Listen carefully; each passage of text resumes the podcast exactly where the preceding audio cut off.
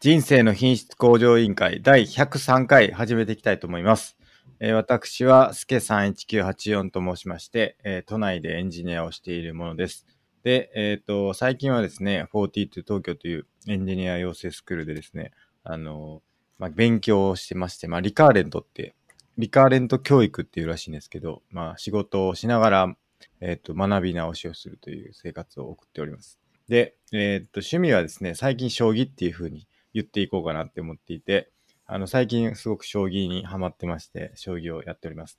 で、えっと、読書も、まあ、趣味なんですけれども、ちょっと読書最近読めてないんで、ちょっと最近は、あの、将棋ということにしていきたいなと思っております。で、えっと、バイブルは1日外出力班長となっておりますので、どうぞよろしくお願いします。はい、D マゴットです。関東のとある会社で会社員やっております。哲学は大好きで、大学も哲学で卒業しました。今はアドラーにドハマりしております。格闘技は大好きで、グラップリングっていうような技の格闘技やっております。そして人生の目標は悟りを開くことです。よろしくお願いします。よろしくお願いします。えーそんな二人でですね、あの、時にゲストの方をお呼びして、まあ、どうすれば人生の品質を向上させられるかどうだろうかということを、まあ、議論して、 答えを導き出していく、そんなポッドキャストになっております。で、えっ、と、お便りを、お便りご意見、ご感想を募集しておりまして、あの、ツイッターで、シャープ i q o l というハッシュタグをつけて、つぶやいていただければですね、あの、お便りとしてご紹介させていただいて、あの、いろいろと議論、議論させていただければなと思っておりますので、あの、どしどし書いていただければと思います。あとですね、質問箱の方では、あの、匿名で、あの、ご意見、ご感想、ご質問など、あの、募集しておりますので、まあ、そちらでもよければ、あの、投稿いただければと思います。あとですね、YouTube の方で、あの、ライブ配信をしておりまして、えっ、と、水曜日の夜9時からですね、あの、いつもやってるんですけれども、あの、そちらでですね、あの、ライブで配信してますので、まあ、もし見ながらコメントとかもいただければですね、あの、たあの気づかないことが多々あるんですけれども、あの、んコメントさせていただければなと思っております。えっ、と、YouTube の方で人生の品質向上委員会で検索していただければ、あの、見つかるんじゃないかなと思います。で、あとはですね、えっ、と、Twitter はですね、IQL2019 というアカウントでやっておりますので、あの、よければフォローしていただければと思います。最後にですね、あの、公式サイトの方が、scrapbox.io スラッシュ IQOL という公式サイトの方で、あの、各回にどんな内容を話したかということを載せてますので、まあ、そちらも良ければ、あの、ご覧いただければと思います。以上ですかね。はい。じゃあやっていきたいと思います。真帆さんどうですか ?100 のリストできましたか今年の分を。 100リスト全然できてないです。あら、ダメじゃないですけそうどいうこはい。今年の分ちゃんと作っていかないといけないとはい。いうことで。 100個を埋めていきたいですね。途中の分とかできました途中もまだできてない。中も、まだちゃんとできてないですね。あ、そうですか。またちょっとできたらね、やっていきたいなと思いますね。はい。ちょっと僕あれなんですよね。あの、将棋趣味って言ったんですけど、はい。ちょっと初段を目指していきたいなと思って、あの、宣言はいし,、たいなと思ってます、今。初段ってどれくらいの強さなんですかいや、ちょっとよくわかってないんですけど、結構な強さだと思うんですけど、はい。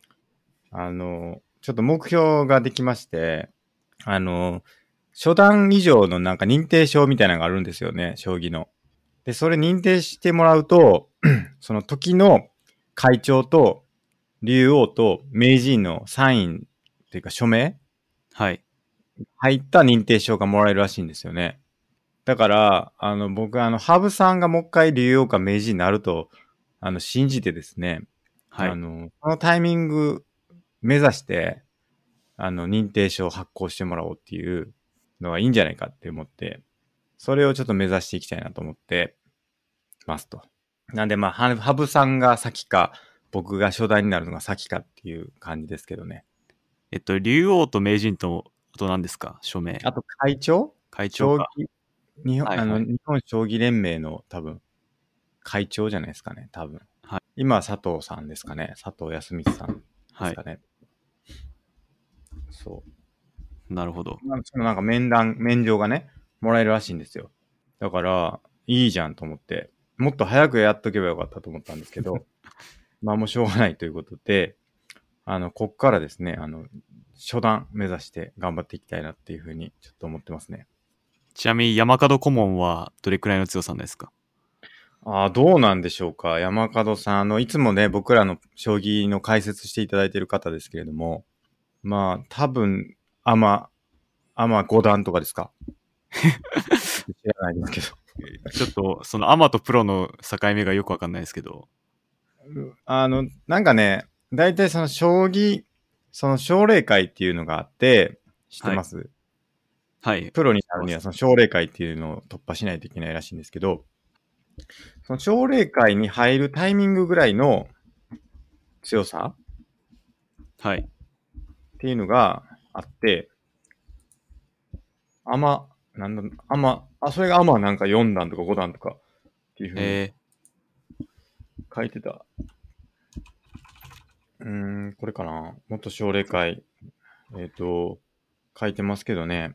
奨励会の実力はっていうので、これ書いてますけど、奨励会で6級。で、6級って大したことなさそうに思えますけれども、これはプロの視点から見た6級であって、アマチュアの6級とは大きく異なっていて、アマチュアの段位に換算すると、換算すると、だいたい4段くらいみたいですね。で、甲子園に出場する高校球児ぐらいのレベルみたいです、幅4段って。ー、へえ、相当強いですね。まあだから、山門さんは多分、あ、まあ5段ぐらいじゃないですか、多分。ほう。おそらくですけど。はい。どうなんでしょうか。その辺ちょっと僕もわかんないですけど。まあちょっと今度聞いてみましょう。はいあ。れなんか、マコスさんの声がひ右からしか聞こえないけど、これ気のせいかな。これ俺の方だけかな。ああちょっとああ喋でっすてみとあああああああちょっああとちっちゃい。なんでやろうえ YouTube だと問題ない気がしますけど。あ、問題ないですか。じゃあ僕の方のあれかな、問題かな。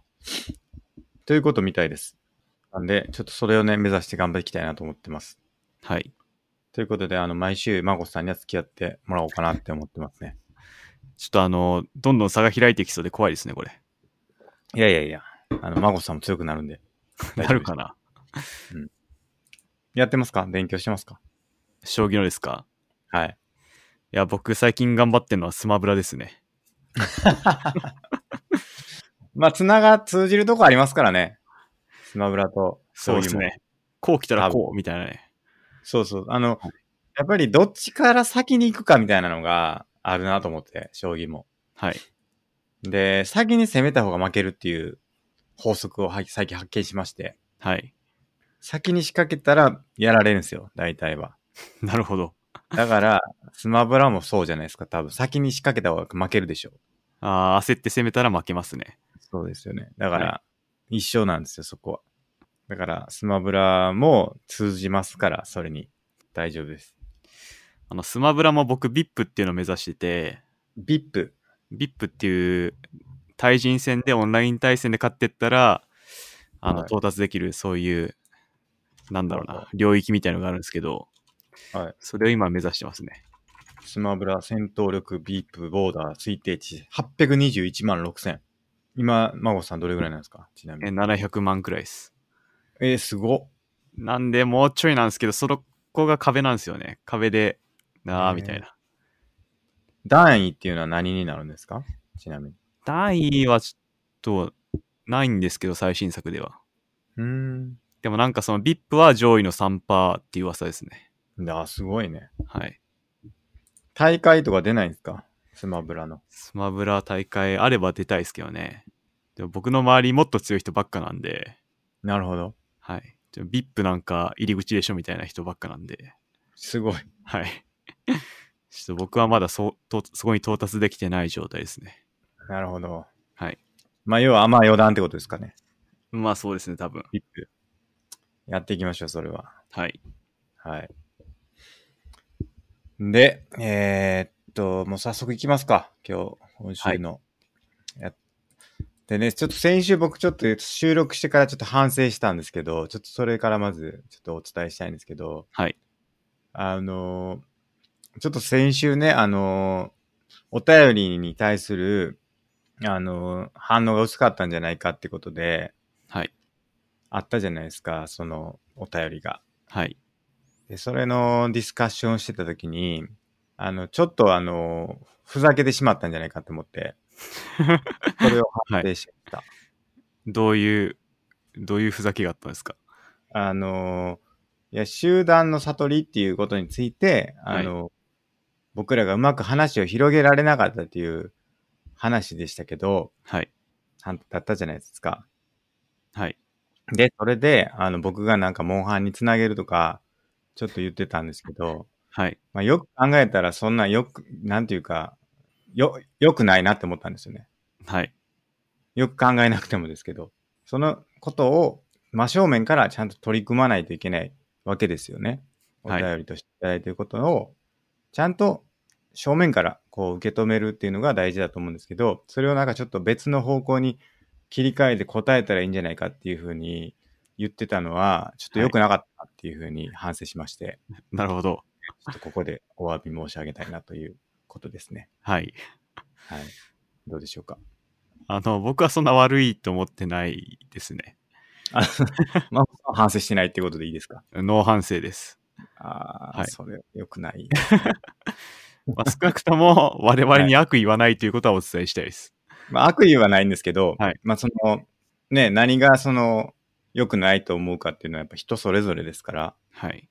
いろんな、あの、観点からというか、あの、側面から振り返らなければ、はい、振り返らなければいけないと思ってて、あの、ふとね、あの、収録終わってから考えたところ、まあ、ちょっと適切ではなかったんじゃないかということで、あの、思いましたということですね、僕は。すいませんでしたということで、僕は謝りますけど、孫さんは謝らないということで、やっていこまあ、う変にこじらってわけではないですけど、そんな悪意はないし、そういう話の開き方もありだったかなって思ってるんで、あまあ、そうですね。広げないよりかは、その方がいいんじゃないかってことですね。少なくともね。もし分かんなかったらこうしようっていう、それはそれでなんて言うんだろう。まあ実りのある話だったと思ってるんで、まあ確かにそうですね。はい。問題なかったかなちょとっと思。いうい言い方がちょっと良くなかったんじゃないかっていうふうに僕は思ったので、はいまあ、気にしにすぎかもしれないですけど、まあ、ちょっと失礼に当たったら良くないなということで、あの、せ反省しましたということで、あの、はい伝えればと思っております。はい。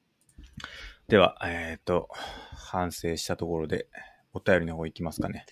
これ5つ目前呼びましたっけなんかちょっと逃してる気がして、僕もちょっと記憶がないですけど、読んだような気もするんですけど、どうでしょうかで。もこれ検索したら出てこなくて、あ、そうですスクラップボックスで。はいはい。ちょっと、これツイートでいただいたんですけど、逃してるっぽいなと思って書いたんですけあ、ど。わかりました。じゃあ、ちょっともう一度はい。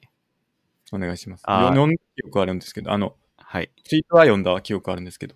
じゃあ、1つ目いきます。はい。えー、スケさん、D マゴットさん、こんばんは。コロナで働き方改革おこ、お金について考えることが増えました。えー私は積み立て NISA とイデコを始めました。老後の人生の品質が上がればと思っています。お二人はお金について考えることはありますかとのことです。マゴさんどうですかニーサとかやってますイデコとか。僕はノーマル NISA はやってますね。うーん。え、毎年やってるんですかじゃあ。いや、始めたのがほんと最近なんで、それで、まあ僕が好きな企業を買ってみて、はいはい。ふーんみたいな 感じですね。なんかあの、確か年間100万円でしたっけニーサって。 100、100万か150万か制限がありますね。はい。 100万でしたっけ確か。ニーサとは金融庁のこのページがありますけどね。結構な額だなって思ってるんです。120万円か。ねニーサ120万円ですね、年年間。はい。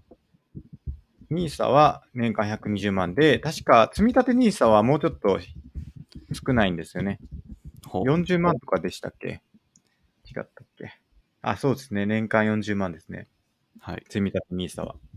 はい。で、僕そんなお金ないでって思って、NISA やろうと思ったんですけど、はい。やってないです。だから。やってない。年年間その40万円、120万円を拠出するって結構大変やなって思って、はい。まだやれてないあ、そうでなんですすねね。。はい。で、できれば、その NISA がいいなと思ってるんですけど、はい。なんか積み立てだと結構なんか限られてくるんですよね。あの、買えるものが。あ、そうなんですね。うん。だから、まあ、普通の NISA がいいなと思って、口座はだいぶ前に作ったんですけど、はい。あの、一度も買ってないですね。もったいないというか。はい。やりたいですね。はい。どうですか、孫さんは、そのニーサの方は。ニーサうん、そうやっですてみね。うーん。そんな損もしてないですし、うん。とりあえず持ってみてるって感じですね。まあ、ニーサって、あれっすよね。結局その、税金がかからないっていうことですよね。買って、はい。配当金とか、あとはその、売買利益ですか売買益ですかはい。が、えっ、と、非課税になるってことですよね。そうですね。だから持ち続けてたら、その配当金に対する税金が非課税になるっていうことですかね。まあ、詳しくわかんないですけど、もうおそらくそんな感じです。なるほど。やりたいですね。はい。でちなみに僕、イデコはずっとやってるんですよね。イデコはやってる。あの、個人、個人、あー確定拠出年金の、はい今は僕、個人型ですけど、それやってますね。なんかそれは企業型と、まあ企業型年金と、なんかまあいろいろあるんですけど、はい僕。は今個人型で、毎月2万3000円かなやってますね。なるほど。やってます。僕はやってないですね。これもね、非課税なはずですよ。確えか。それはイデコとは違うんですかあ、イデコです。イデコあイデがコそれ。はい。はいはい個人型年金制度。なんか税金が減るんですよね。うん。そのはずですけどね。あんまりよくわからずやってますね。それも。わからず。うん。雰囲気 で、雰囲気でやってますよね。FP3 級は何だったんだって最近よ感じることはありますけど。そのあ FP の中でイデコとかニーサとか出てくるんですいかや、出てきたはずですけど、やっぱり、付け焼き場での知識というか、はい。身になってない感じがすごいしますよね。なるほど。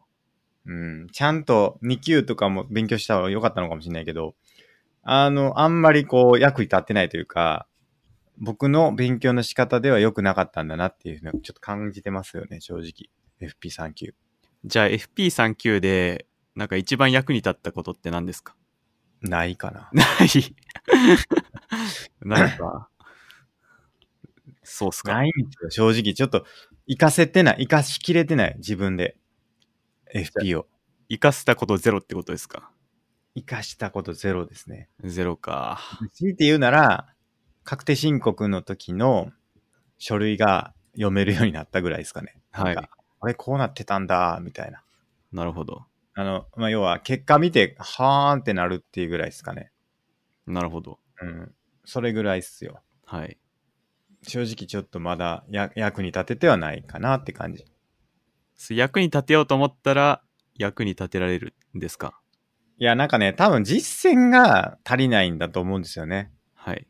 なんか、最近別のことでも思ったんですけど、あの、前ちょっと、うんわけわからんって言われた、あの、クバネティスっていう、あの、技術があるんですけど、あの、そういう技術があるんですけど、はい。そういう勉強してましたっていう話をしてて、あの、前確か1時間で1冊読んで、何冊か読んだら、結構包括的にわかるようになるみたいな話したと思うんですけど、はいいろんな、その入門書を10冊ぐらい買ってきて、それを1時間かけてバーって読んで、で、それで、その、いろいろ勉強したら、その概念が絶対結構わかるんだっていう勉強法があるっていう話があって、まあ、それやってみたっていうのがあったんですけど、なんか、やっぱり手で動かした方が一番よくわかるなっていうことが明らかになってきたんですよね、僕の中で。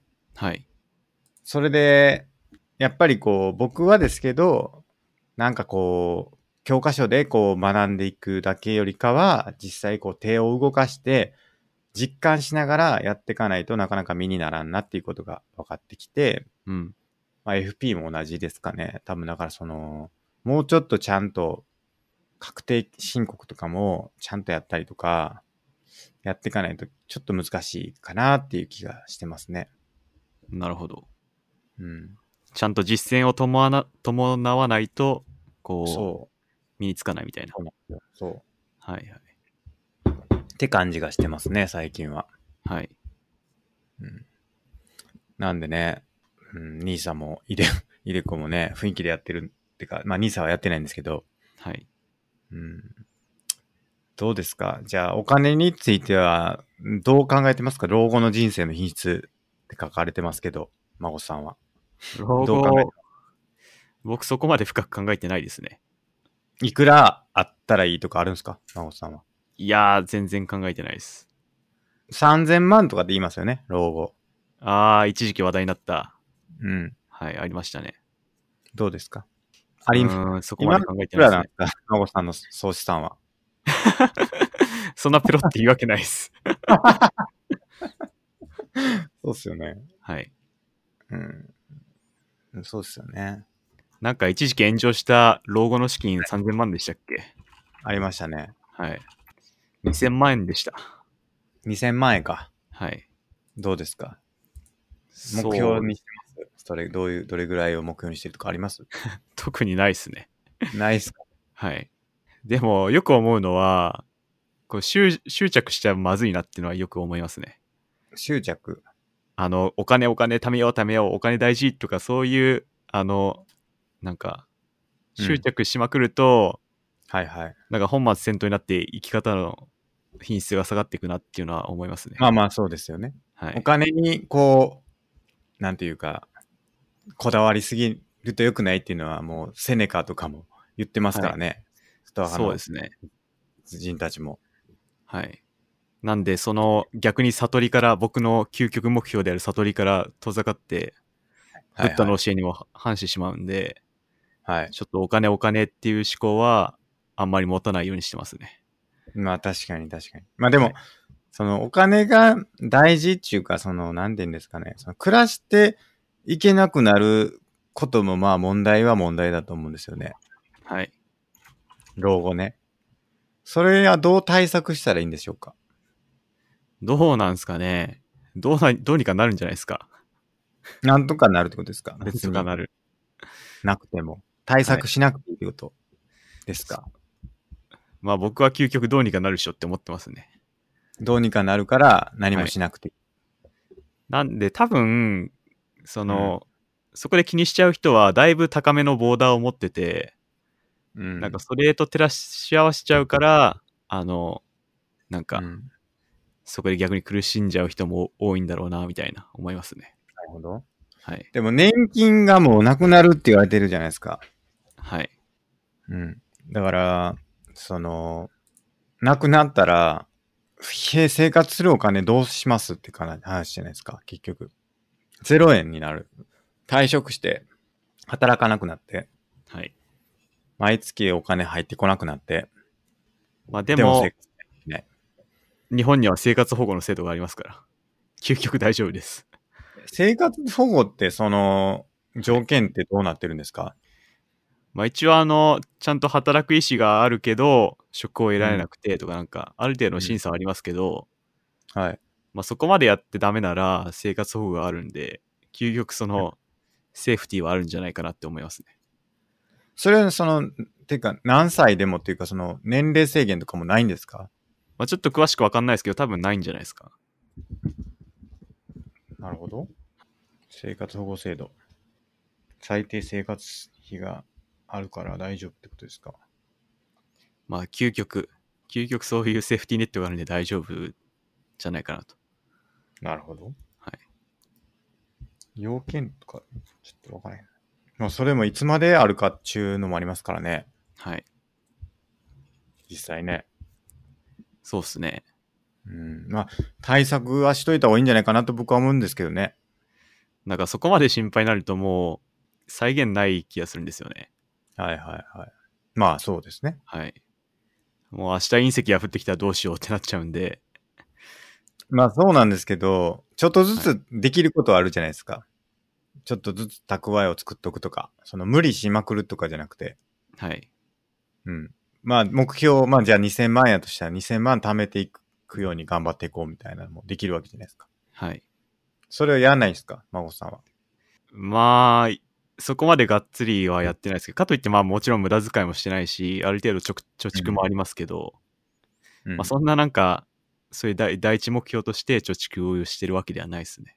まあまあまあ。はい。貯蓄第一ではないよってことですね。そうですね。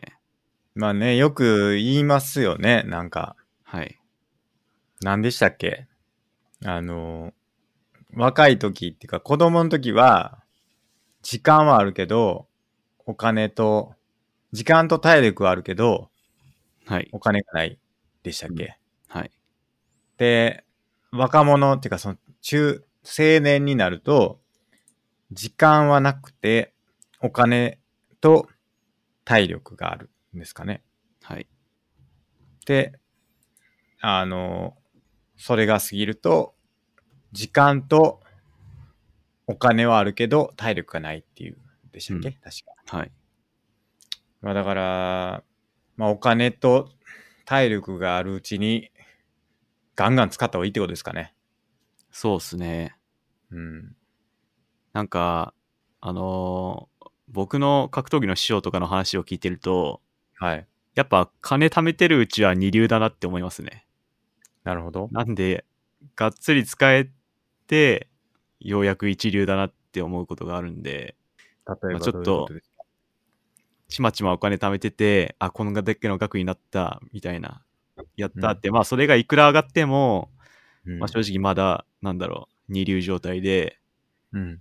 使うべき時にお金をどんと使ってこそ一流だなって思うんで、うん。まあ、なんであ、やりたいこととかなんだろうな。そういう貯蓄大事じゃなくて、ある程度はうん使うときには使うっていうのが大事かなって思いますね。それ、例えばどういうとこを見てそう思うんですかそうですね。なんだろうな。まあいろんな人の話を聞いてみて、うん。例えはばい、どういう、あれですか例えば、うん。まあビル・ゲイツなら、はい。ビル・ゲイツすっげえ金持ちですけど、はい。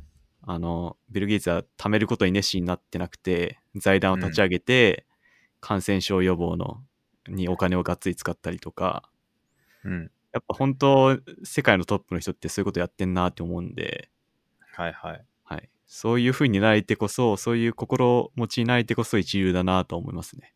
まあまあ確かに。まあ、はいまあお金があるからなのか、もともとそういう志があったからなのかみたいなのはありますけどね。そうっすね。僕が好きな本の、その夢を叶える像の中には、なんか収入の10%を寄付しなさいみたいなのありましたね。ほう。あ、しなさいじゃなくてしてる人がいて、はい。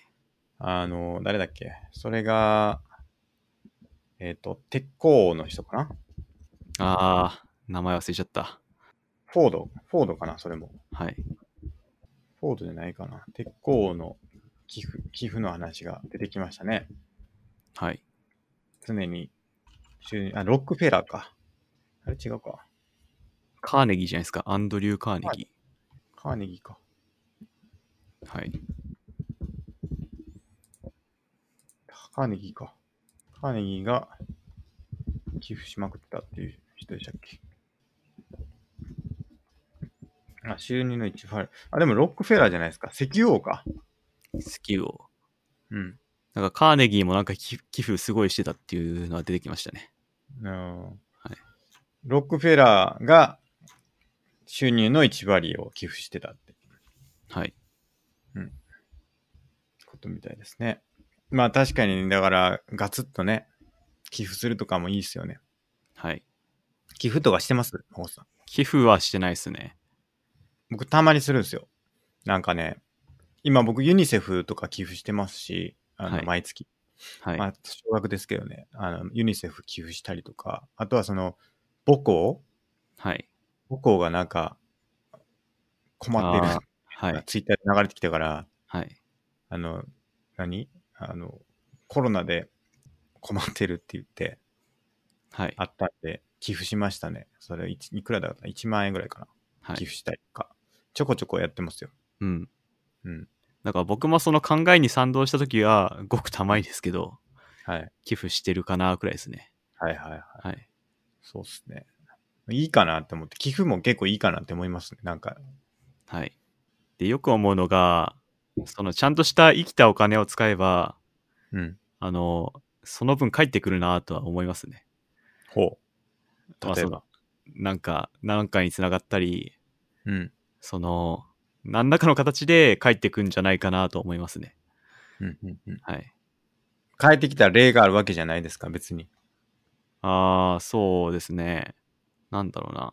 まあ、例えば僕が格闘技やってんのももちろん月謝とかうん払ってますけど、そんな安くない。一般的にはまあ、ある程度の金額払ってますけど、まあ、でもちゃんと、すごい体の調子が良くなったり、いろんなイベント行けたりとか、あったりとか、なんかそうはいいはうちゃんとお金を使えば、うん。あの、帰ってくんなとは思いますね。はいはいはい。はいそれで言うと僕も結構それには近いかもしんない。同じような考え方かもしんない。僕はまだその、そこまで、その世間に対してこう、返していくっていうか、その、なんだろう、ビル・ゲイツみたいにこう、やれるわけじゃないですけど、はい。少なくともその、自分に対して投資しようっていう感じ、考え方は結構ありますね。はい。うん。やっぱり、まあ、RPG みたいなもんだと思うんですよ、人生って。はい。だから、できれば、今のお金を使って、できるだけ自分を強くするのにお金使って、それによるとまた、いっぱいお金稼げるようになるかもしれないみたいなはい。考え方で、まあ、できるだけそのお金は自分への投資に使おうみたいなうん考え方かもしれないですね。今はですけど、今のところ、自分、自分本位ではありますけどね。はい。本買ったりとか、それこそビズメイツのレッスン代とか、まあ、孫さんだったら格闘技とかもそうなのかもしれないですけど、はい。割とそういう投資的な考え方を持って、貯蓄するぐらいやったら、なんか、自分に投資しようみたいなのははあるかもしれないですね。まあ、い。うん完全に全部ゼロになったら、ちょっと生きていけなくなる可能性があるから、はい。蓄えもしてますけど、はい。結構直近は老後っていうよりかは自分にどんだけ投資できるかみたいな考え方で生きてるかもしれないな。はい。これ、確か僕の母からの教えなんですけど、生きた金を使えっていう教えがありまして、はいはい。まあ、それは僕守ってますね。生きたを、生きた金を使えっていうのは、い死んだ金っていうのは何ですか例えば。なんだろうな、まさに無駄遣いとか、なんだろう。まあ、ちょっとパッと思い浮かばないですけど、まあ、でもちゃんと高いお金でも、そうに効果があるのであれば、生きたお金になると思うんで、うん。はい。そういう感じ。意外にその無駄遣いってないんじゃないかなって思ったりするんですけど、そうですね。無駄遣いって難しくないですか何をはい無駄遣いするかって、結構考え方難しい気するんですよね。うん。なんだろ意外に無駄じゃなかったりするじゃないですか。う。そうですね。うん。なんかあります最近、無駄遣い。まあ、だから、教え守ってるからやってないかもしれないですけど。そうっすね、なんだろうな。結構 T シャツ買うんですけど、着てない T シャツとかあるんで、それはちょっと無駄遣いにつながってるかもしれないですね。生きたお金じゃないかもしれないですね、それは。ちょっと死んでしまってるかもしれないですね。僕、なんやろうな。ちょっと無駄遣い的なやつで言うと、無駄遣いか。まあ、使いもしない何かを買うとかないですかうん、あんまりないない。気がするんですけどね。多分僕がパッと今浮かんだ無駄遣いって、手数料じゃないですか。ああ、はい。うん。あれは馬鹿げてると思いますね。例えば、コンビニの手す、あの、コンビニでお金下ろして手数料取られるとか、はい。あれは結構無駄遣いじゃないかなって感じがありますけどね。そうっすね。あれで儲けてるって言いますから、銀行は。はい。あと、例えば、食材買って腐らせてそのまま捨てるとかないですかああ、それは相当無駄遣いですね。ですよね。うん。僕、まあ少なからずあるんで、ああ、あるなーっ僕ても思たいまましにやっちゃいますね。た。はい。確かに、そういうのは避けないといけないですね。そうっすね。あとは食材を、なんかそんなに安く買わないとかはあるかもしれないですね、僕の場合。ああ、安いのめがけて買ってないというか、はい。あるもん買っちゃうかもしれない。はい。うん。まあその点コンビニとかすごい高いですよね。うん、確かに。はい。安く買えるのに、もっと安く買う方があるのにやってないとかはあるかもしれないですね。はい。うん。まあだから、僕が言いたいのは、やっぱり、まあ無駄遣いしないっていうのもそうですし、やっぱり自分への投資をどんだけできるかっていうのがはい。大事なんじゃないかなって僕は思ってますけどね。そうですね。間違いないです。何歳になってもですけどね。はい。成長していければいいだろうと僕は思ってますから。はい。間違いないです。僕だから本はね、すぐ買うって決めてるんですよね。ああ、はい。本はなんか勧められたらすぐ買うって決めてて、はい。あの、3万円以下ですね。3万超えてきたらちょっと躊躇します、さすがに。え、3万の本ってことですか一冊で。そうです、そうです。そんな高い本ってありますいや、たまにありますよね。あの、要は、もう絶版になってて買えないとか、あーそういうケース。はい。そうじゃなかったら、まあ大体1万円以下じゃないですか、大体。高くても1万ちょっとぐらいじゃないですか、さすがに、はい。本は。だから、まあだから、本って結構安い買い物やなって思ってますけどね、割と。あの、はいい、や、その、効果に対して。そうですね。うん。めちゃくちゃ、すごいと思うんですよね。はい。効果が。まあ読まない意味ないですけど。だから本はすごいいい投資だと思ってるんで、お金は基本的に今は本に使うことが多いかもしれないですね、僕は。うん。うん。僕も本買ってますね、結構。うん。もうすぐ買ってますから。同じ本、紙と Kindle でどっちも買ったりとかよくしますけど。 すごい。やっぱ Kindle 読みにくいんですよ、やっぱり。あ、そうですか。うん。やっぱ僕が紙やなって前から言ってますけど。はい。そうですね。という感じです。お金についてはこんな感じですかね。はい。はい。じゃあ次のお便りお願いします。はい。えー、病院内の話し合いの場で、院長へ忖度のない意見を言ったら、あんたはバカだからわかんないんだと吐き捨てるように言われました。は、話し合いの場って何でしょうポッドキャスト聞いたり、アドラーや脳科学の本を読んだりしたおかげか、冷静に対対応ができました。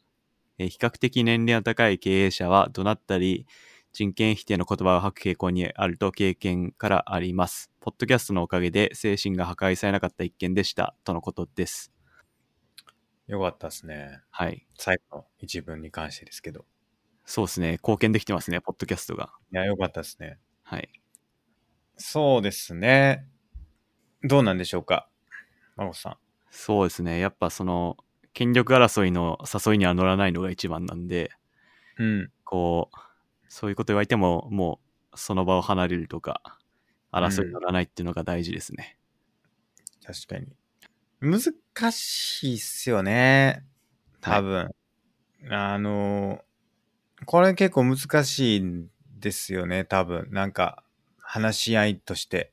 はい。対等じゃないんですよね。もう、病院って。多分ですけど。うん。その、圧倒的に向こう知識を持ってて、こっちは無知なんですよね。大体のケースにおいては。はい患者側は。はい。だから、もうなんか、結構難しいなって感じることは僕もありますね。うん。まあ、そ質の、問とかもなかなか難しいじゃないですか、やっぱり。うん。基本的に教えてくださいっていうスタンスにはなると思うんですけど、うん。まあなんかそれを丁寧に教えてくれるかっつうとそういうわけでもないですし、うん。基本的にはもう僕の言った通りにしといてくれたらいいんですよっていう風なスタンスな人もいるしいるいるわけですから、はい。結構難しいなって思ったりするんですけどね。うん。まあ、結局は、その、アドラー的な縦の関係と捉えてるか、横の関係と捉えてるかになうんるのかなって思いますね。はいはい、はい。縦の関係だったら自分が偉くて相手は偉くないみたいな。だからうん指示に一方的に従うべしみたいなことになっちゃうと思うんで、まあ、そこをや横の関係で対等に話し合えるっていうライフスタイルを持つのが大事かなとは思いました。そうなんですけど、はい。いやまあ相手があることですから、相手があって、縦の、相手が縦の関係を意識してる人だった場合ですよ。はい病院の先生が。なかなかコミュニケーション難しいですよね。うん。そうっすね。うん。まあ、そこで、まあ、課題の分離ですよね。自分が何ができるかっていうのを考えて、うんとりあえず、えー権力争いには乗らないっていう、はい。はい、のが第一歩かなと思いました。まあそうですね。まあだから、まあこのちょっと気になったところで言うと、院長へ忖度のない意見を言ったらっていうことでしたけど、はい。まあここがどうだったかっていうのはちょっと気になりましたね。うんこの、どういうふうな接し方をしたかっていうのはちょっと気になりますね。多分なんかこうこの、アドラー的には忖度のない意見っていうのは、はレい。ポートなんですよね。はい。あの具体的に何を言ったかっていう一文字、一軸変わんないことを言ってもらったら、それエピソードになるんですけど、うん。なんでそこはちょっと見えてない、このお便りからだけだと見えないっていうのは確かにあるなと思いました。うん。はい。わからないんですけど、ひょっとすると、まあ、勘に触るというか、なっていうのがあったのかもしれないですね。そのうん、向こうの、まあ、もし仮に、その先生側の立場に立つとすると、まあなんか、あの、ムッとしたのかもしれないですね。なんか、はい。多分その経験があったりとか知識があったりするから、その、なんだろうな、なんか良くも尻もせんとみたいな感情にな、なりがちだと思うんですよね、やっぱり、どうしても。まあ、自負もあるし、経験もあるし、あの、知恵も、知恵もっていうか、その知識もあったりするから、まあなんかこう、何を当たり前のこと言ってるんだっていう風な、前もなんか、ポッドキャストでありましたけど、その知識の呪縛っていうか、その自分が知ってる、ものすごくもよく知ってるから、もうなんか知識のない人からの質問が本当にわからない。何がしわからないかわからない状態になってる人が多いと、やっぱりこう何言われてもムッとしちゃうってことがあるかもしれないから、はい。うん、まあそれに、そこにちょっと勘が、勘に触ってしまったっていうのが、まあ一つ可能性としてありますよね。はい。うん、だからできるだけその苛立たせない言い方を工夫するしかないような気がしますけどね僕らからできることっていうかうん。相手をイラつかせないためにはどうしたらいいだろうかってことを考えるぐらいしか、まあ、やりようがない気がしますよね。うん。そうですね。うん。確かに自分が何ができるかなって考えたら、うん。あの、そういうことができるのかなと思いました。うん、まあでもそれはそれとして、まああんたはバカだからわからないんだとかっていうのはちょっとどうかと思いますよね。さすがに。はい。うん。まあ世間には結構、す常識的にはかけ離れた言動をする人いますからね。やばいっすよね。あの、ちょっと前も上場企業ではい。社長がとんでもないこと言ってみたいな炎上したりとかああったりのましで、た。はい。あいのや、は半沢直樹みたいな世界が一部であるかもしれないんで、はいはい、そういうのは確かにあるこっちゃあんのかなと思いました。いや、そうですね。はい。あ、YouTube でコメントいただいてますね。はい。自分が対等になろうと気をつけても、なお上から言われてしまうと傷ついてしまうっていうね。はい。そうですね。うんす。まあ、まあ、ちょっとあれですよね。だから、第三者的に見るしかないですよね。自分たちを、というか。はい自分がこう言って、言われてる自分みたいなスタンスで自分を見るっていうか、はい。当事者にならないっていうのが、まあ一つのやり方かなって僕は思ってるんですけどね。あと、ソクラテス的な解決としては、はい。悪をなすのとなされるのはどっちがいいかっていう話があって、はい。悪をなすのは自分の魂にとって悪いことになるけど、うん悪をなされるのは別に、そういう魂の害にはなんないから、悪をなされた方がまだいいっていうことがあって、まあそうまあですそようね、いう、相手がその、権力争いをしてきても、自分はそういうことに乗らない、あ自分は別に悪いことしてないから、よかったって思えるのが、その、傷つく回避法の一つかなと思いました。そうですね。はい。だからそれ客観視だと思うんですよね、結局。はい。一つの。そうですね。悪をなされてる自分っていうのを客観的に見て、あ、それは別に OK だっていう風な判断を下してるってことですよね。はい。だからそこまで客観視できるかっていうのが一つのポイントだと思って。言われた瞬間腹立つじゃないですか、やっぱり。いや腹立ってるなって気づけるかどうかですよね。はい。で、腹立ってるのは悪をなされたからだっていう風に客観視できて、あ、それは OK みたいな、あの、他人事感というか、はい。できないと、やっぱ当事者だともう腹立って腹立ってしゃあないじゃないですか。うん。あ、それ、アドラー講座で習ってきましたわ。葛藤に対する対応方法っつうのがあって、はい。葛藤っていうのは何だろうそのまさに権力争い的なはい。ネガティブ感情のぶつけ合いのことなんですけど、うんうんまず最初に、その陰性感情、ネガティブな感情を持った自分に対して自己観察をして、客観視ですよね。うんうんうんで、それで、あ、自分はこういう気持ちでこういうことしてる、しようとしてるんだっていう理解をして、うんで、その次に構えの変容つって、あの、縦の関係で、こうなんか競合し合うんじゃなくて、あの、お互いの協力になるものは何だろうっていうのを考えてから、新しい行動に移すっていう、4段階あって、なるほど。それをやってもう一回4段階。 1つ目が自己観察、自己観察。 2つ目が理解、理解。で、3つ目が構えの変容、構えの変容。で、4つ目が新しい行動。ああ。はい、ははいい。まあ、そうすれば、自分のそのカットに対する対応方法が良くなれるっていうのを習いました。なるほど、なるほどは。まあ、だから自己観察ですよね。やっぱり一番大事なのは。そうですね。ここがもう本当にきっかけだから、はい。イラ、イラついた瞬間に、あ、はイい。ラついてるな、自分って気づけるかどうかがもう本当に大事だなって僕本当思いますね。はい。うん。間違いないですね。仏教的な話でもありますけどね。はい。うん。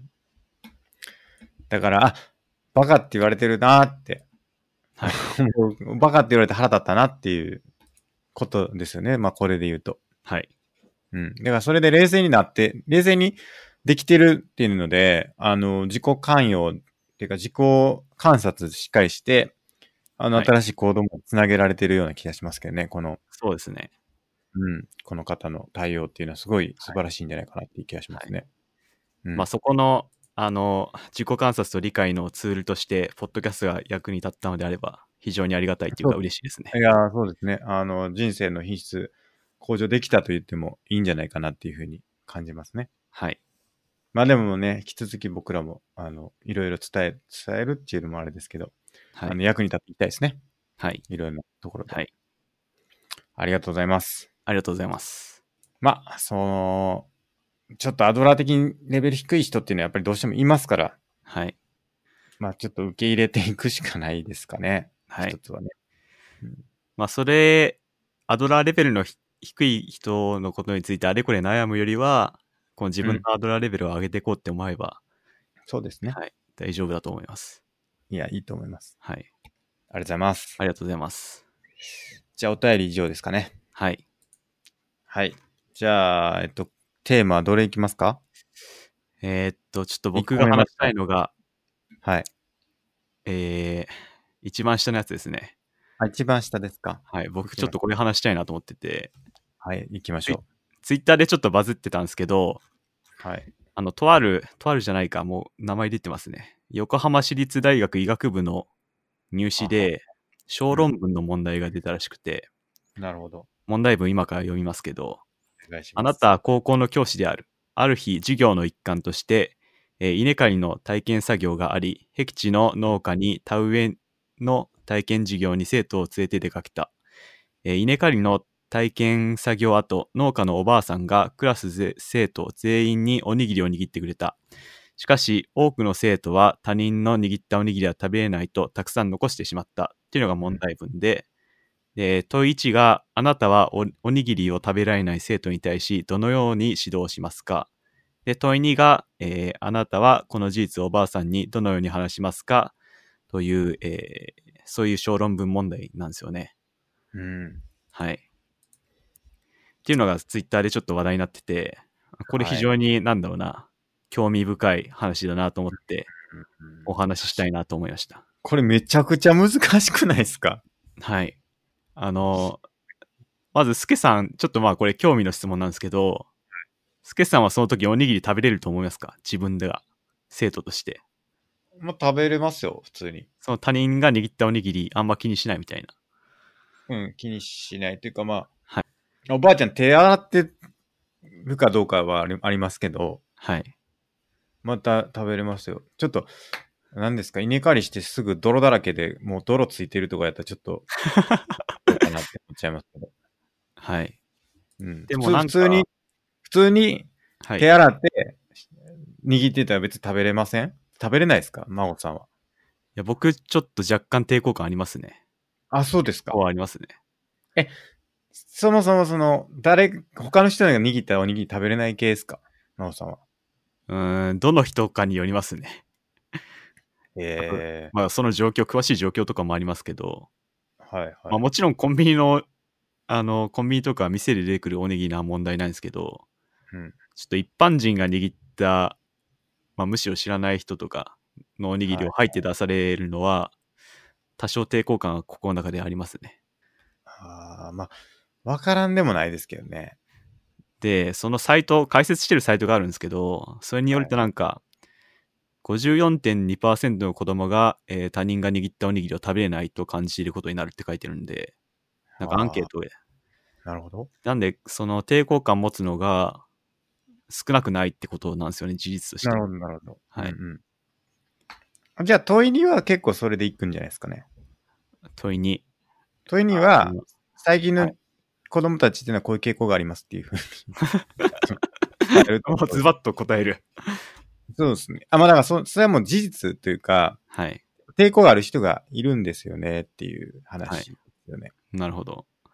でそれはなんか別に、おばあさんがとかじゃないですよっていう話ですよね、要は。はい。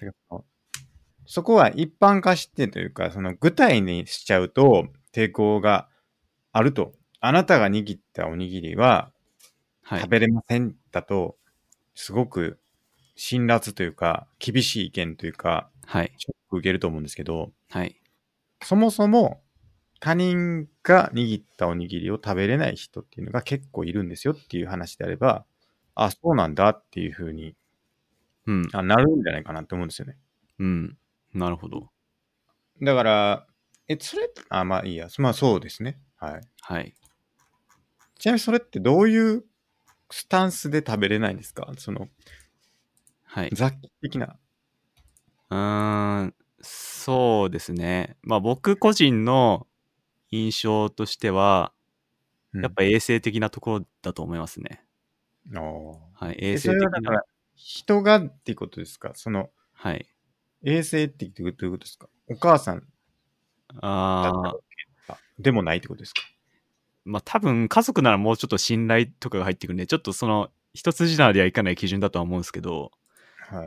まあやっぱ知らない人が知らない状況で握られるっていうのが、だいぶ衛生的なとこで心配があるなっていうのは、個人的に思いま すね。えそれ、毒盛られるとかそっちっすその悪意的なもんじゃなくて、なくて、そう、食中毒的な。 あ、食中毒的な。はい。それは、常在、なんでしたっけ常在菌的な、ああ、そうです。はい、そうう。いう意味合いですか、その、ブドウ球菌やら、大腸菌やら、要するに家族であれば同じような菌で育ってきてるから大丈夫だけども、はい。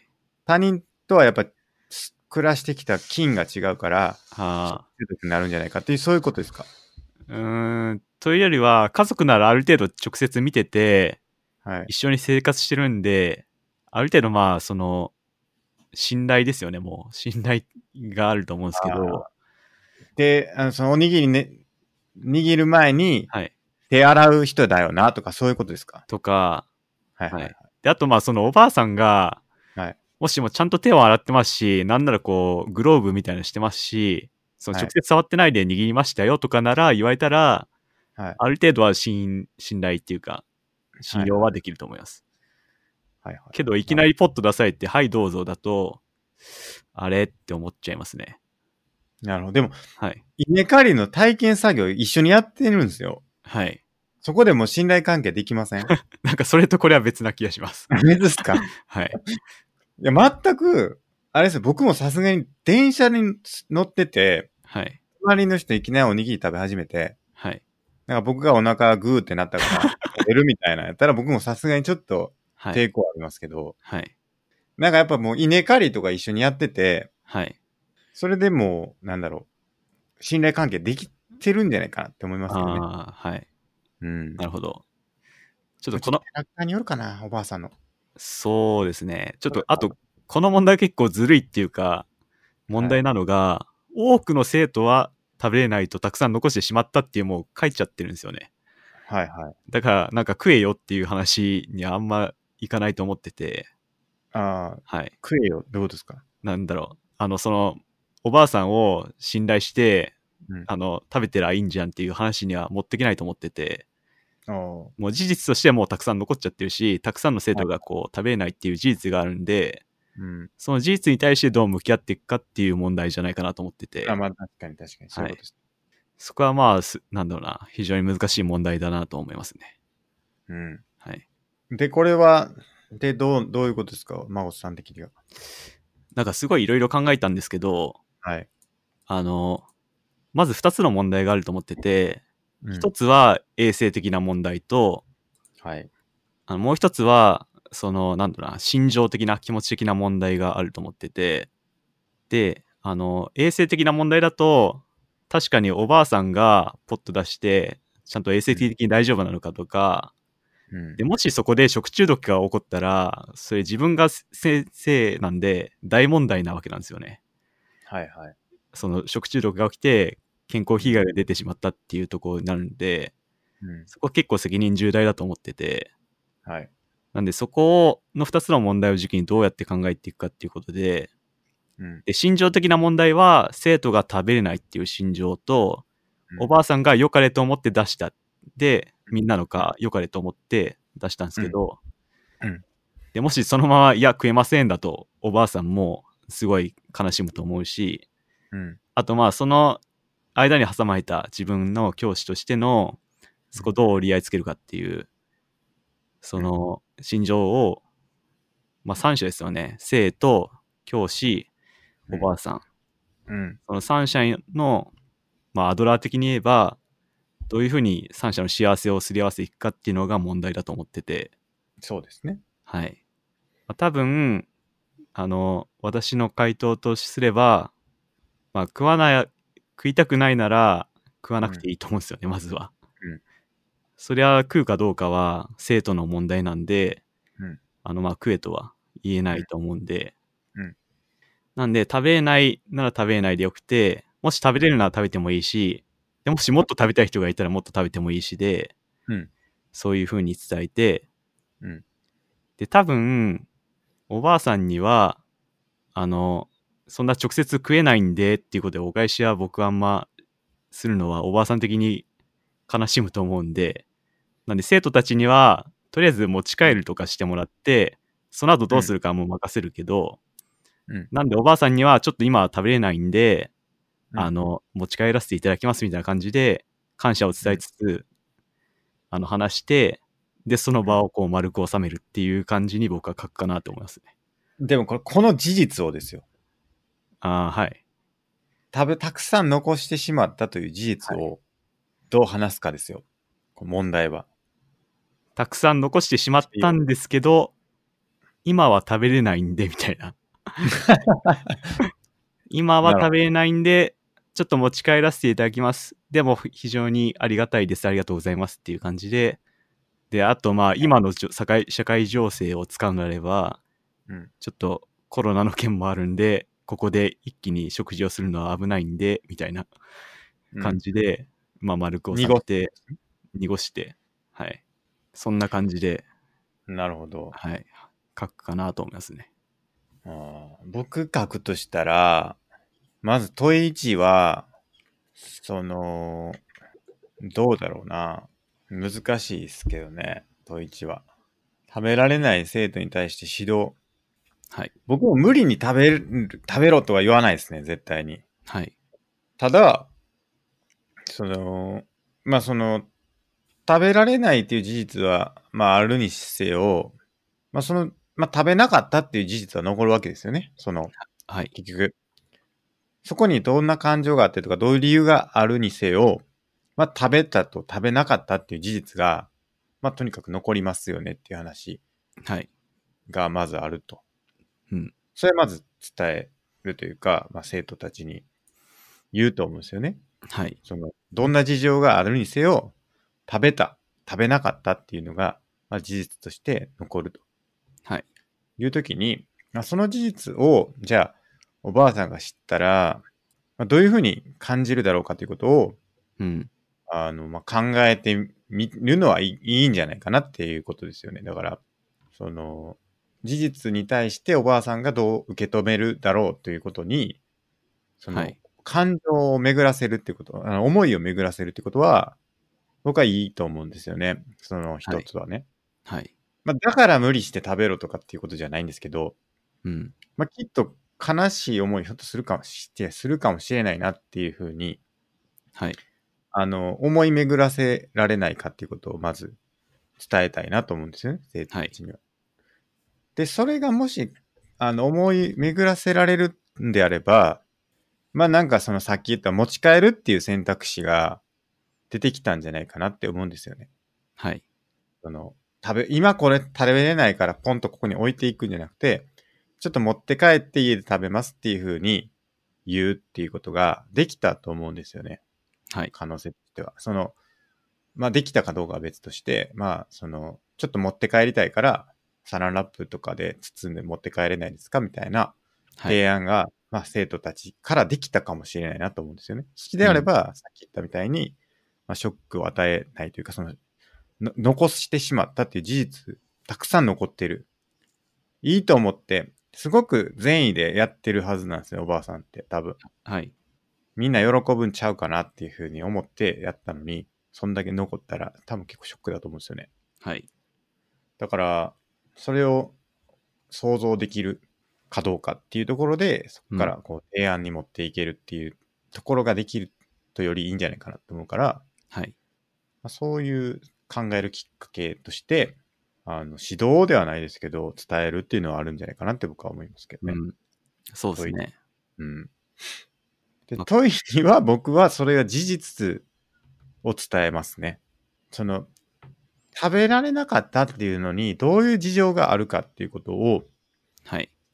その、ちゃんと伝えるってことが大事だと思うんですよね。結局、うんそれははおいばあさんが悪いとかじゃないですよってことを言った方がいいと思ってて、僕は。はい。事実として、あの、統計的に最近は食べなないっていう人が多いんだっていうはい。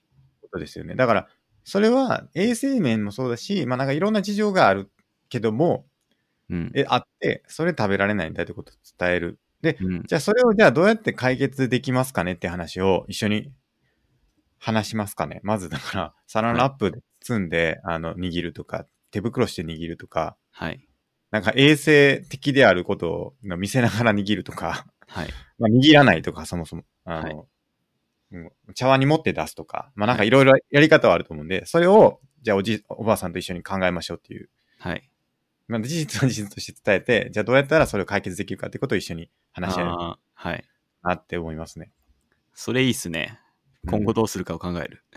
そうですね。はい。うん。なるほどこれなの。記事はどうなってるんですかそして。これの記事の答えはうん、僕風な感じでしたね。ああ、なるなほんど。かその事実は直接は伝えずに、あの、なんか、ありがとうございましたみたいな感じで、 嘘も方便みたいなこと感じで。なるほど。はい。まあ確かに、そのありだな。今後どうするか考える。うん。まあ、ちょっとおばあさんの性格とかもにもよるかもしれないですけどね、そこははい。見見計らいながらちょっとやっていかないといけないと思うんですけどね。うん多分一番今回の、なんだろうな、その、今回のおにぎり事件の責任を負うべき人は、教師である自分だと思うんですよね。なるほど。あの、おばあさんもまあ善意でやってくれたし、生徒もいきなり出されたと思うし、はいそ。こでなんか、まあ出してしまったっていう事実に対して、うまくコントロールできてなかった教師がだいぶ、結局は責任が重いなとは思いますね。確かに。そういうのは出さなくて大丈夫ですとか一言言っていけばよかったと思うんですけど、まあでも気づかなかったんじゃないですか。はい。まあ、頭回ってなかったんでしょうね、多分。うーん。いや、おにぎり出てくると思わなかったんじゃないです か。多分確かに。はい。あらゆること想定しないといけないから、はい。結構これ難しい問題ではあると思いますね。で、さっきも話しましたけど、これで食中毒とか出たら、絶対教師の責任になるんで、なりますね。はい。まあ、おばあさんを責めるわけにもいかないし、生徒が食っちゃったら、それはまあ、教師の自分が守れてなかったってなるんで、だいぶ辛い立場だなと思いますね。いや、これ結構いろんなところにあると思うんですけど、はいで。例えばですけど、これがおにぎりじゃなくて、はい。あの、牛の乳搾りやったらどうですかって話ですよ。 と言いますと、だから、乳搾り体験に出かけました。はい。これすごい美味しいからって言って、絞りたてのやつを、そのままあーコップはにい。入れて出されて飲めますかっていう話だとすると、はい。もうこれ結構、これも飲めない人結構いるんじゃないかなと思うんですよねう。んそれは全く同じですね。うん。衛生的なとことかい。や、でもその、衛生って言ったらもうじゃあこれ以上どうしたらいいのって話になりませんそれって。はい。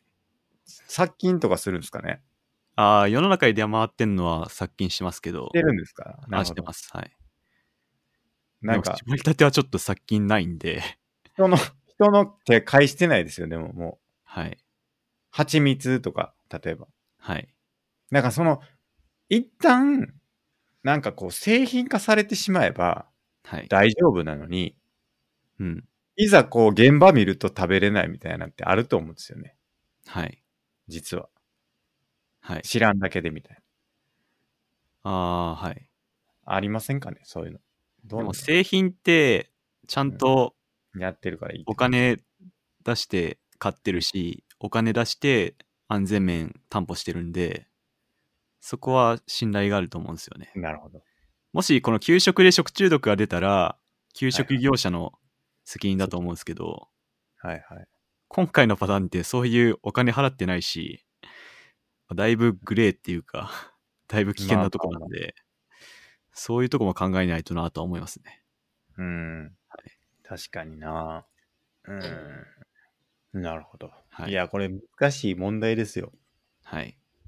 うん。あおばあさん、その助さんの回答だと、おばあさんにこう食べれない人がこの統計的にいますみたいなことを話して、うん。で結局そのおにぎりはどうする予定なんですかおにぎりですか。残ったおにぎりは。まあ、冷凍っすよね。え、冷凍して、おばあさん食べるね。 いや、そうなりますよね。せざるを得ない。ご自身で冷凍の上、うんお食べくださいと。まあ、それか食べれる人が持って帰るかですよね。ああ、はい。気にしない人がいいたわけですよね。おあの気にしない生徒たちもいたわけですよね。そうですね。だから持って帰るんですかね、うんはい。じゃあ残ったものは置いてきますうねんと。あー置いていきますか持って帰りたいやついるかっていう話です、はい。なるほど。うん。うん。確かにな、それもいいですね。うん。はい何したら食えるんやろああ、はい。何したらいや、それ、い疑い出したら、はい。むね、なんやろな、結構難しい、これ何が問題なんやろっていうのが結構難しいですよ。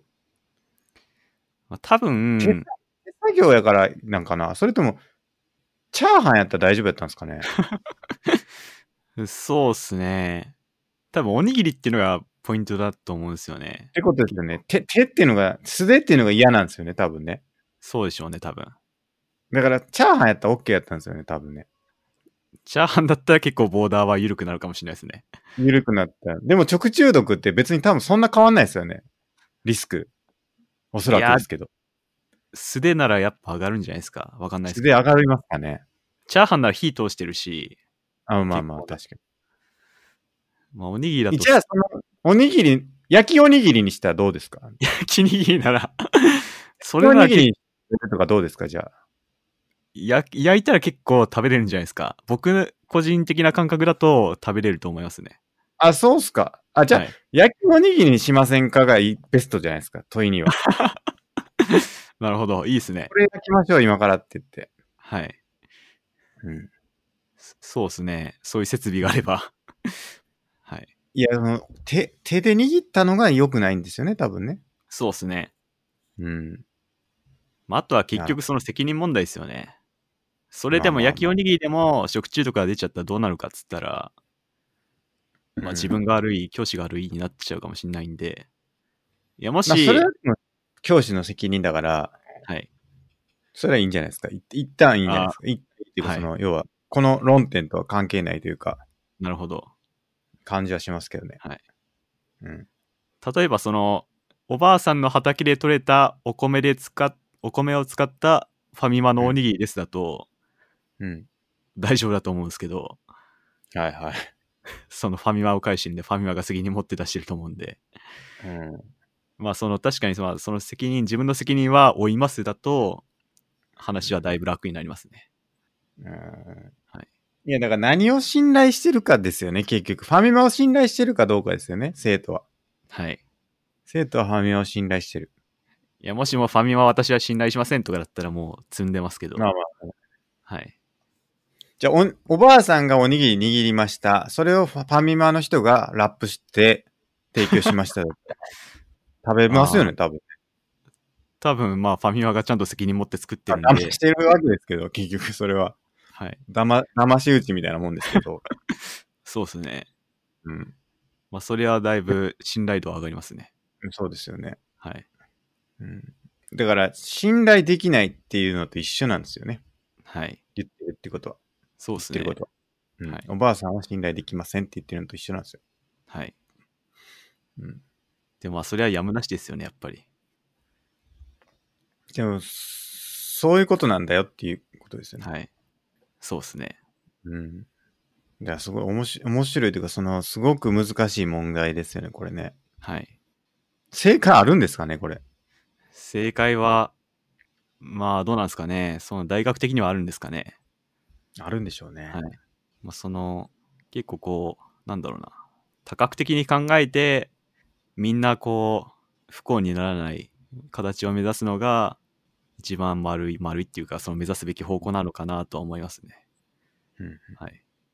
そのだ他人の善意がこう、悪い方向に回っちゃうってだいぶ辛いですよね。問いの答え、おにぎりを食べられなかった生徒がいることを正直に言うことは、人間として大切な姿勢です。しかし、食べられない生徒の数が多すぎます。うん。大半の者がおにぎりを残した旨を聞いた農家のおばあさんは、どう思うでしょうか今時の若者はそんなものだと分かりきれるでしょうかいや、むしろ自分の手が汚いから私の握ったおにぎりは嫌われたのだとショックを受けることでしょう。どのような場合でも嘘は慎むべきです。しかし嘘も方便ということもあります。クラスメイトの中には残ったおにぎりをすべて平らげてしまう猛者も複数いるでしょうし、私も一緒に食べてあげても構いません。おばさんにはおばあさんにはとても美味しくみんなで分担し、喜んできれいに平らげました。ありがとうございましたと伝えるのではないかと思いますと。うん。なるほど。まあでも、どれくらい残ったかにもよりますよね。まあそうですね。その99番セントが食いませんだったらだいぶ 対処方法も変わってくるし、うーん。はい。あとその伝え方にもよるかなって、そのおにぎり今時の若者は食べれませんっていうのをどういうふうに伝えるかっていう伝え方にもよりますし、そうですね。まあ、しかもこれ毎年これ同じことをおばあさんがやって、 そのうんまあ、過ちがこう毎年繰り返されるっていうのもそうだいぶ辛いんで、いや、その、おばあさんが、その、割り切れないはい。みたいな前提を置いてるますけど、はい。じゃあこれ、農家のお姉さんやったらどうなんですかってことです。はい。なるほど。そうですね対応変わるんですかね、農家のお姉さんだったら。なんかその、そこを区別してるっていうのは僕はあんまり良くないかなと思うんですけどね。その、はいなんだろう、おばあさんだからもう、何ですか、事実は伏せせず、このままはい。えな何も知らず、なんか生きていってもらいましょうみたいな、はい。なんかそういうスタンスに聞こえるんですよね。はいはいはい。確かに。んじゃなくて、そこは別に、うんこれから変わっていけるだろうし、その時代に合わせていろいろ考えていけるかもしれないし、うん。じゃあ別のやり方をやっていけるかもしれないしっていう、全然あるし、はい。それ模索していくっていうのは全然ありだと思うんですけどね、僕はう。ん。まあもちろんショックを与えないようにというか、ショックを受けないような工夫っていうのはもちろんすべきですけど、はい。なんかこう、ねえ、先延ばしっていうか、問題先延ばしというか、先送りにしていくっていうのは、まあ、どうかなと思いますね。確かに。まあ、最後に一言やっぱ伝えるっていうか、その、やっぱ衛生的な問題もあるんで、本来はあなかったですけど、みたいなことを、まあ、どんな形やで伝えるのは、まあ、その、間違いの再生産を防ぐためにもまあそうですね。確かに。大事かなとは確か思いましたね。確かに確かに。はい。そうですね。それはありですね。一つね。はい。あ、コメントいただいてますね。ファミマ、ファミマじゃないな。ファママ、ファママルマ で、ファマルマで働いてましたが、ファマルチキは裏側を知る人としては信用できない です。なるほど。現地で焼いてる、はい揚げてるやつですね。そうですね。まあ、確かに、内部の人だからこそ知る状況っていうのはありますね。いや、そうですよ。そんなおばあさんの握ったおにぎりがよっぽど衛生的っていうことはありますよね。全然ね。なるほど。うん。確かに。特にあのークリスマス時期のはい。あの、ケンタッキー、ケンマル、ケンマルキーなはんいか。は、すごいって言いますよね。あ、そうなんですか。オーダーがんとにかく多いから、はい。油を変えてる時間がないっていうのはよく言いますよね。ああ、そうなんですね。ええうんめちゃくちゃ並んでるじゃないですか。 はい。だから、26日のケンタッキーがすごい美味しいっていう、Twitter でそうなんですね。油変えたてで、もうはいめちゃくちゃ綺麗で。うんだから要は、もう25日まではもう、油変える時間ないから、ドロドロになってて、みたいな話ですよね、多分ね。まあ、それは衛生っていうよりかは、まあ、しょうがない部分もあるかもしれないですけど。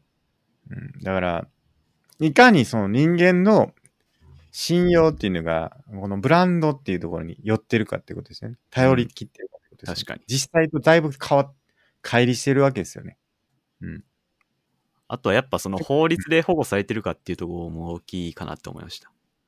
うん、例えばどっかのなんとかチキンを食べてお腹痛くなってうん病院から診断書が出たら、その、まあなんだろうな、指導が入りますけど、うんそのコンビニに対して。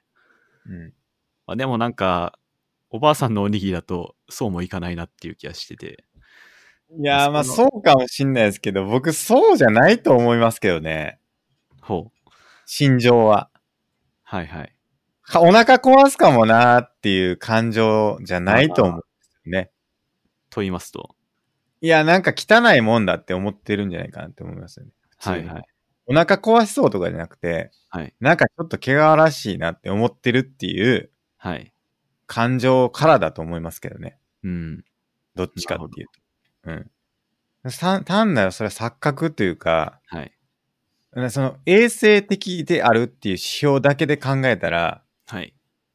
多分そんなご大差ないと思うんですよね。だから、例えばですけど、そのおにぎりね、はい。表面のおにぎりの、あの、精度というか、その汚染度というか、はい。どれぐらい綺麗かみたいなのを測る機会があったとして、はい。ファミマのおにぎりも、おばあさんが握ったおにぎりも、全く変わらないですって言われても、はい。あの、その、衛生度が変わらないって言われても、食べないんじゃないかなと思いますけどね。あ、そうっすか。うん多分その衛生面じゃないと思うんですよね。食べない理由って。なんとなくはい。嫌だって思ってはいはるいんだと思うんですよね。それこそ信用とかですかね。そうそう。だから結局そこに寄ってるんだってことを僕は指導してもいいんじゃないかなと思いましたけどね。はいはい。なるほど。いかにその、なんだろう、はい感情というかその、騙されてるかというか、はい。うん。綺麗だと思ってるものがきいかに汚いかとか、はい。汚いと思ってるものがいかに綺麗かとか、はい。そこがその思い込みによって形成されてるんだっていうことをうん。指導するっていうのもありあるかもしれないですね。ひょっとしたら。なるほど。うん。まあ僕は、まあ僕個人の感覚ですけ ど、はいまあその、表面の綺麗さマシーンを持って、おばあさんのやつが大丈夫ですって出たら、もう気にせず食べれますね、僕は。ああ、そうですか。はい。ああ、なるほど。はい。えじゃあ、その、紫外線っていうかの、あの、紫外線当てて殺菌 して、大丈夫ですって言って、その、ブルーライトっていうか、あの、紫色のやつあるじゃないですか。はい。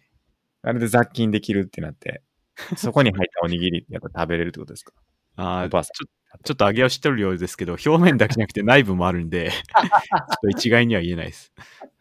じゃあ、再構築して、はい。全部雑菌して、はい。あそれならもういけますよ。あーまあ、だから焼きおにぎりしたらいけるって言ってましたもんね。孫さそうですね。だいぶ食べやすくなりますね。んなるほどな。でもどうなんだろうな、心情的に。うん。まあその確かに僕個人の感覚なんで、その人によっては、まあそういううことがあったとしても、いや、やっぱ嫌ですっていう人も絶対いると思いますし、ん。まあ、そう簡単には割り切れないなっていうのは思いますね。うん、いや、なんとなく気分の問題なんちゃうかなって思ったりしますけどね。うん。そうですねって。いうとこもあるんじゃないかなっていう。はい。うん。そうですね。うんうん、まあなんかそういう、騙されてはいけないという指導もあるあるかなって思いました。はい。あなるほど。まあ確かにその生徒の学びにつなげるっていうのはすごいいいかもしれないですね。うん、あると思いますね、これは、全然。この一例を通じて考えてもらって勉強してもらいますみたいな。そうですね。はい。うん。そんなとこですかね。はい。何時間ですか、今。もう一時間半そろそろ時間かあ、じゃあこんなもんですか。はい。書き残したことありますかえー、とりあえず大丈夫です。大丈夫ですか。はい。じゃあ、一旦終了しますか。はい。今日のところは。はい。はい。